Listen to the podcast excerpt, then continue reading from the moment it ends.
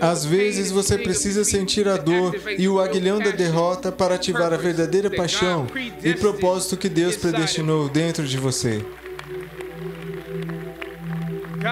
Deus diz em Jeremias: Eu sei os planos que tenho para você. Planos para prosperar e não prejudicá-lo. Planos para dar esperança e um futuro. Turma de formandos, ouça-me bem neste dia. Neste dia, quando você chegar ao topo da colina e estivermos decidindo nossos próximos trabalhos, próximos passos, carreira, mais formação, que você prefere encontrar propósito do que um trabalho ou carreira. Propósito transpõe disciplinas. Propósito é um elemento essencial de você.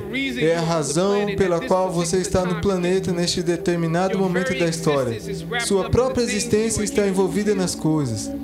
Você está aqui para cumprir tudo o que você escolher para uma carreira. Lembre-se que as lutas ao longo do caminho pretendem apenas moldá-lo para seu propósito. Quando ouso desafiar o sistema que nos baniria a vítimas e estereótipos sem antecedentes históricos limpos, sem esperanças ou talento.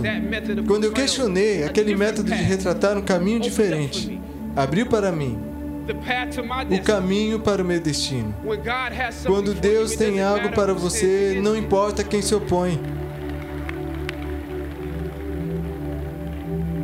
Deus moverá alguém que está impedindo a porta e colocará alguém lá que irá abri-la para você. Se você se permitir,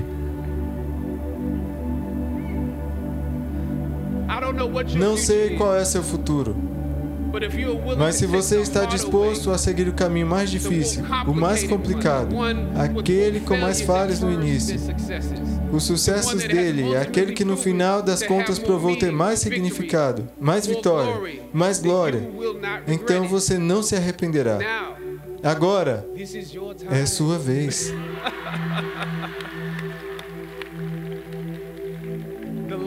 A luz de uma nova realização brilha sobre vocês hoje.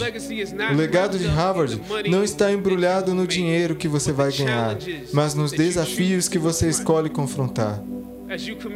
Quando você parte das suas origens, prossiga com orgulho e prossiga com propósito. Deus os abençoe. Amo você, Harvard. Harvard para sempre.